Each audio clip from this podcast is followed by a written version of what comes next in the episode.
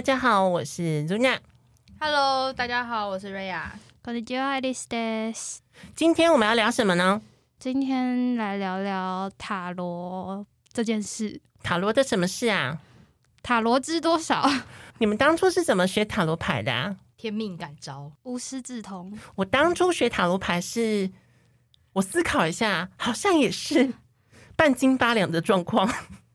一下作为一个 曾经教过你塔罗牌老师，我实在不知道该怎么评价这件事情。当初我在学塔罗牌是跟瑞安老师学，然后一开始接触塔罗牌的时候是在我国小的时候，那时候因为叉叉叉运节目，啊，叉叉叉运节哦，有一，阵子那个就是那叫什么命理节目很红，有一阵子，然后哦有、有因此捧红了很多的命理老师，包含可能现在大家常看到的几位像国师啊，或是。呃，什么什么王子之类的，他们那个时期就蛮常会上这类型的节目的。没错，也是在那个时候，我因缘际会下在图书馆找到塔罗牌的书。那时候会学的原因是因为我实在太好奇了，我同学都会呃问我说：“诶，你觉得我跟这个星座好不好？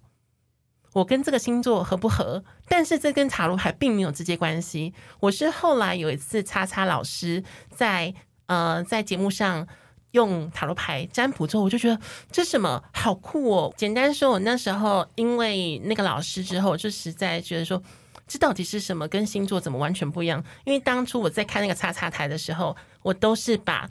A 跟 C、B 星座抄下来说，，A，星座会发生什么事情，然后抄下来，然后回去跟嗯、呃、回去学校跟同学分享的那个八卦女。好哦，因为我同学很喜欢问说：“哎、你觉得那个男生怎样？”我就想说：“Hello，那你应该要直接去问那个他旁边的男生吧。因为应该说，以前包含到现在啦，很多时候星座是一个大家开启话题，尤其是你不认识的人的时候，一个很好的方式。它就有点像是英国人的“今天天气好吗” 的那种感觉，或是日本人的“呃 o g e n k i d e s k a 那种感觉。诶，那我想问说，好像韩国人是看血型，对不对？韩国跟日本应该都看血型，嗯因为我那时候听到的日本的朋友，他们是说他们是碰血型这件事情。我记得日本看血型看的蛮比较多，他们有一些专书是会特别写血型的配对的，他们的命理书里面血型反而占了蛮大的一块。其实你们都不知道有一件事情是，很早期台湾有一些牌卡是现在已经失传的牌卡，你那个 Luna 上过的那个是日本日本传过来的，它其实应该说，呃，这个流派主要是日本的某一个算大师开始推广，那他他比较偏向扑克牌体体体系的东西。那但是问题是，对那书第一它绝版，第二，嗯，现在没有人在用，除了很少数的，例如我以外，没有别的老师在用这个东西。好，那我继续补充，就是为什么会讲到那个星座节目？因为我朋友太我们太常在聊星座。那那时候因为班上你说每个人知道每个人星座吗？其实并不是每个人都这么了解自己的星座这件事情。所以每次只要那个节目讲完之后，我们就会集体讨论。你说隔天上课的时候，大家就会讨论说：“哎、昨天那个节目讲了什么？”这样。不对，我就是那个当成那个教宗的概念的人，就是跟你说，我跟你讲这个星座怎么样，这个星座怎样，我跟你讲这个男生他是什么星座，哦所以他一定不是讨论节目，是讨论他那个节目里面讲到的东西。没错，那也那时候开启我对星座以及命理这一块的兴趣，因为一开始我最喜欢的本来是水晶，所以我那时候还做什么蠢事啊？我那时候还为了要买一个水晶，偷偷的跟我妈妈说：“妈，我想要吃早餐。”然后除了三个月的钱去买一个两千块的水晶，结果那颗水晶不见了。啊，这么这么夸张？我就想说，奇怪，我那颗紫水晶怎么不见了？但是我们太回来刚刚讲说借塔罗牌书，我那时候因为我妈妈都会说你没事你就去图书馆看书，所以那时候我就去命理区找塔罗牌的书，所以我第一本书其实是在图书馆找到的。我跟塔罗牌的渊源是，你知道以前国小时候都会不定期有那种小型的书展，然后我就我们一些小女生就会一起去那边去翻翻看啊什么之类的。然后就在那时候有一个，它是一副就是你知道很早期会有一些跟动画结合的一些塔罗牌的那种一一小本的书。然后那时候我就是对这个东西很有兴趣，所以我就那时候很便宜，那那一那一盒才三百多块，虽然是。大概十十几二十年前的三百多块，但我觉得现放在现在来讲，依旧是很便宜那种书。就是你让它纸纸摸起来，其实也不好。然后那个时候我买了这个之后，我有很认真的去看里面，我大概只停留在呃大阿尔克纳就是大牌跟小阿尔克纳就是小牌这件事情上。然后里面有很多很多很复杂，什么人面狮身像啊，什么。呃，谁的真心的这种牌阵，我就大概看个大概，然后对牌其实没有到很理解，尤其是你们知道动漫的那种结合的牌卡，它其实跟传统的韦特会有一定的落差，它就是把一些漫画里面好看的 CG 图放上去而已。这会让我想到小时候很爱买叉叉魔法史，只要抽牌就会抽到，嗯，我抽这张牌，我现在几天要再去买那张牌，看看能不能抽到其他牌。叉叉魔法史小樱。哦，骷髅魔法师，我最喜欢粉红色的哦，小樱牌。可是那时候就是以前都会有那种盗版啊，就是什么早车早餐的那种调味乳就会送。我以前会收集那个，我家有一大叠，但现在已经不知道收去哪里了。但是现在还是有人用那个库洛魔法师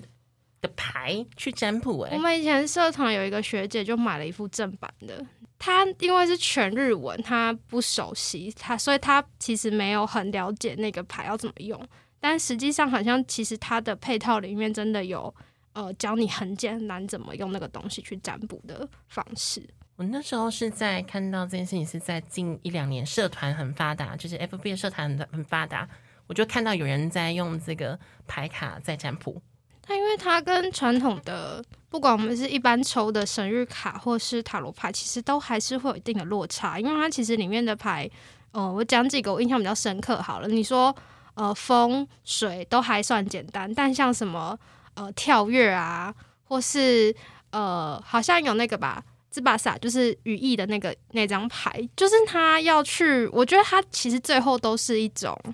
呃延伸，就是他原本的。牌卡是什么样的内容，然后去延伸出一个意涵给他。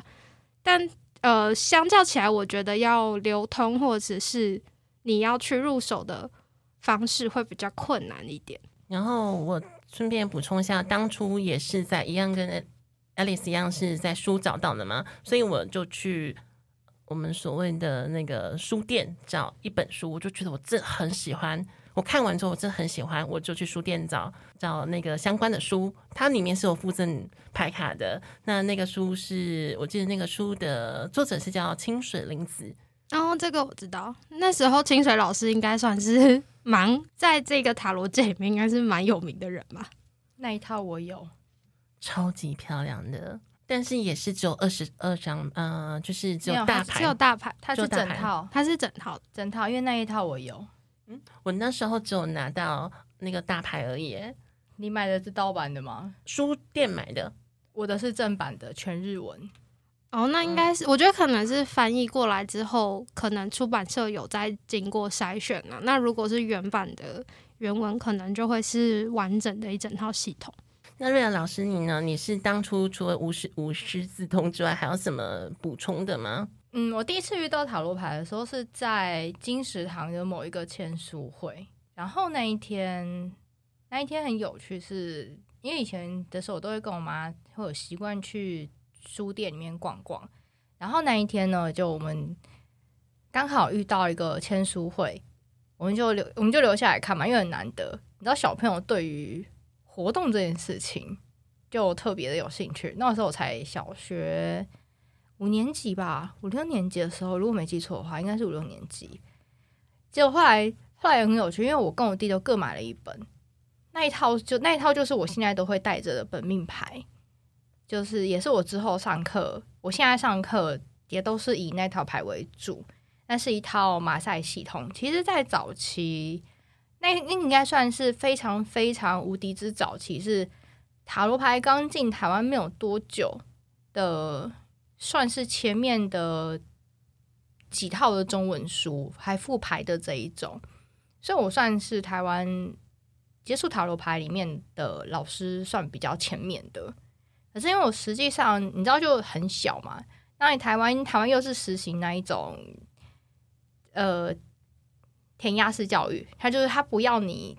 太过于有一些休闲活动之类的，所以事实上我大概国小的时候开始在用，那之后没有很认真在在钻研这一块，那只是它就变成我一个休闲活动。所以你问我说，嗯，对塔罗牌。看书，因为其实老实讲，那个时候你要找到相关书籍很困难。我们那时候光是要买圣甲虫的牌卡，我们都要专门请人家代购，而且都不便宜哦。就那种牌卡，其实现在你要买也算容易。那因为就是管道很多，金额也比较便宜。我们那时候随便买一套牌卡都要四五百以上，所以有很多。那个时候，你知道，还是一个国中国中生的时候，就开始在买这些牌卡东西，你知道，零用钱都花在这个上面了。对，那所以那时候刚刚讲的清水林子的这个牌卡，我也刚好是赶上那个时间。就因为你们，因为其实清水林子那套牌卡在台湾，尤其是整套的这一种，它的时间其实很短，它流通时间很短。那刚刚像那个朱娜讲的那一套，是这一套。这一套完整的卖到卖到没有之后，台湾才出了一套这个东西的中文版，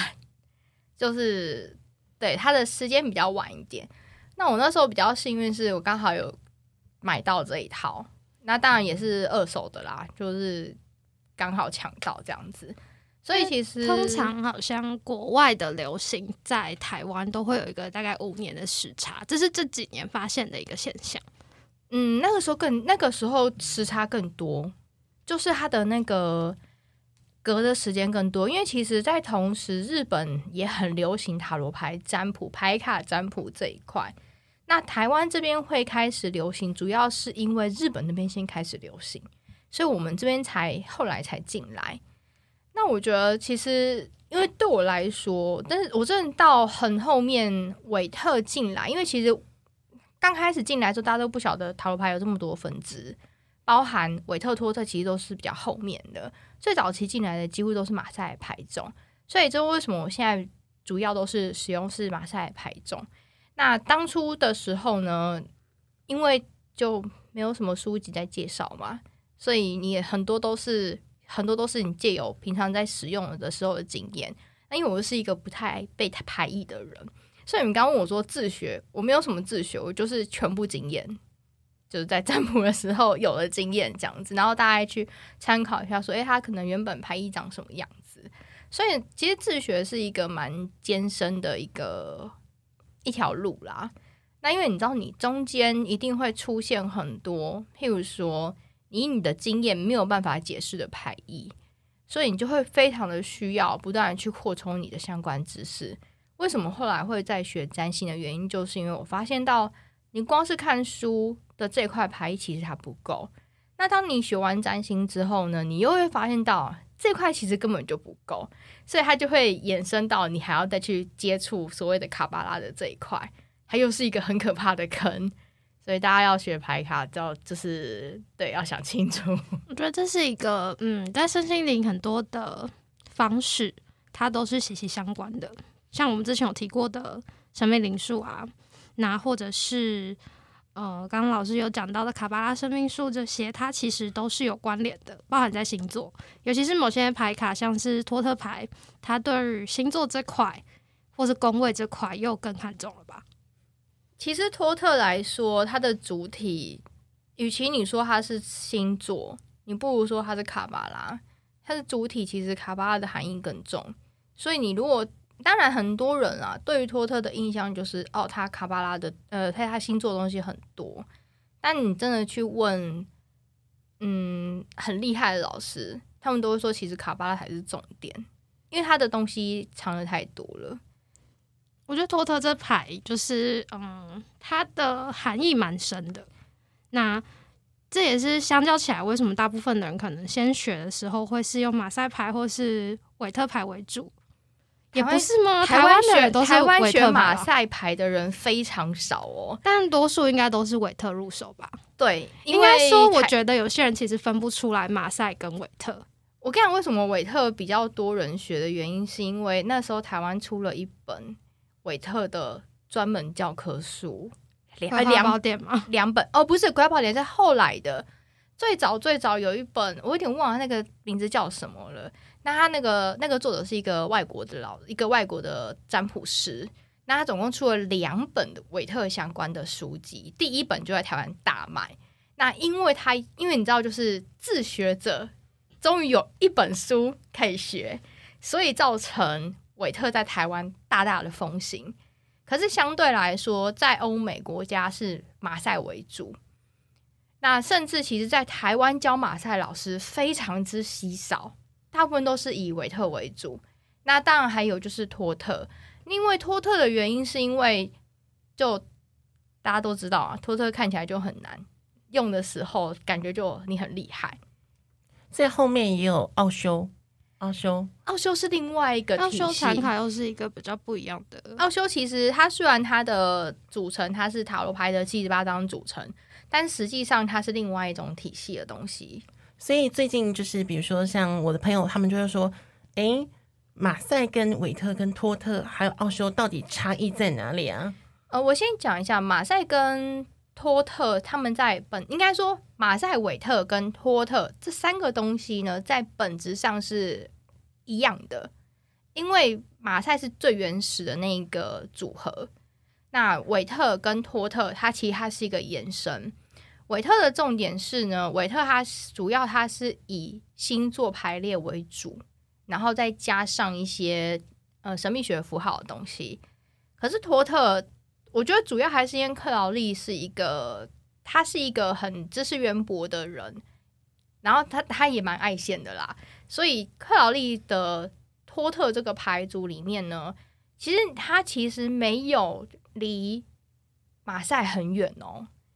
如果你详细去了解这东西的时候，以及包含你两个马赛跟托特你都去学的时候，你会发现其实马赛跟托特非常非常的接近。只是在于说，我们一般马赛在用的时候，不见得我们会像托特那样，表面上用很多占星的解法。那因为马赛本身这一个这一个牌系来讲，有时候你要看你是属于传统的马赛，还是比较新一点的马赛。那比那基本上马赛在在使用的时候呢，我们通常还是会用到卡巴拉的含义居多。因为它是一个最古老的一个使用方式，那以及还有就是它的神秘学部分，我觉得偏少。相较于韦特来说，我觉得它偏少。可是它对于古，我觉得那另外另外一个有个点，是因为以前古代的人对于宗教东西很耳熟能详，所以他们不觉得这些东西是一个神秘学的领域，但对于他们来讲就是生活。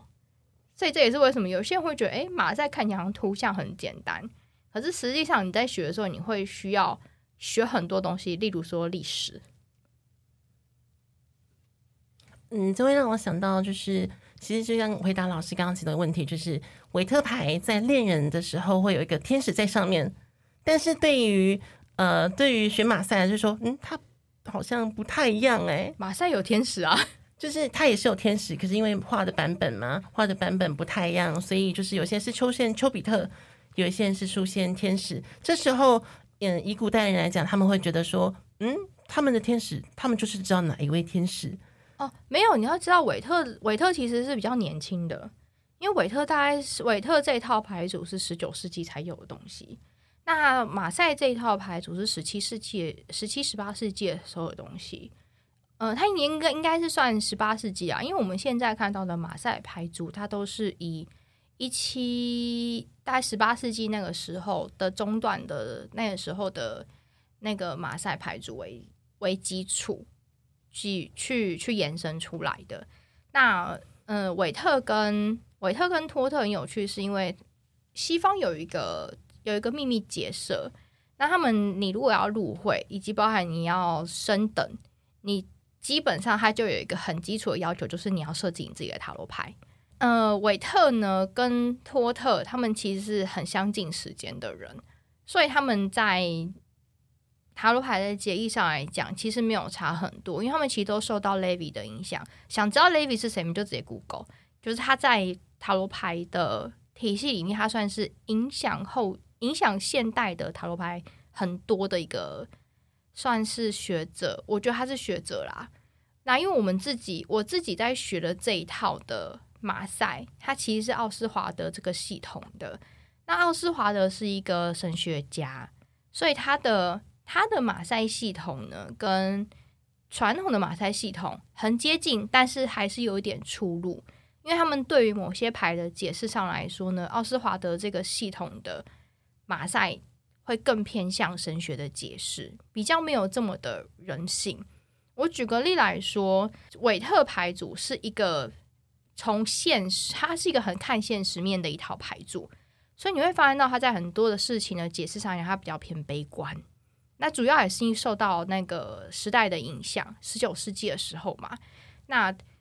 马赛牌组呢，因为它比较偏人，所以你会发现它里面有很多的解释，它比较乐观，比较偏向于人定胜天这一块。托特比较宿命论。因为托特它的托特它的用法里面，它有很多的设计是专门说，诶，比如说你可能有这样子的一个一个状况，所以你会造成这样子的结果。所以托特在托特在某些牌的解释里面呢，它比较偏向于马赛跟韦特的中间。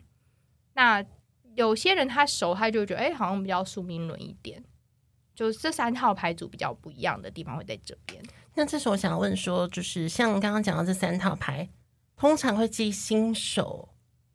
碰哪一个牌，还是其实就是一个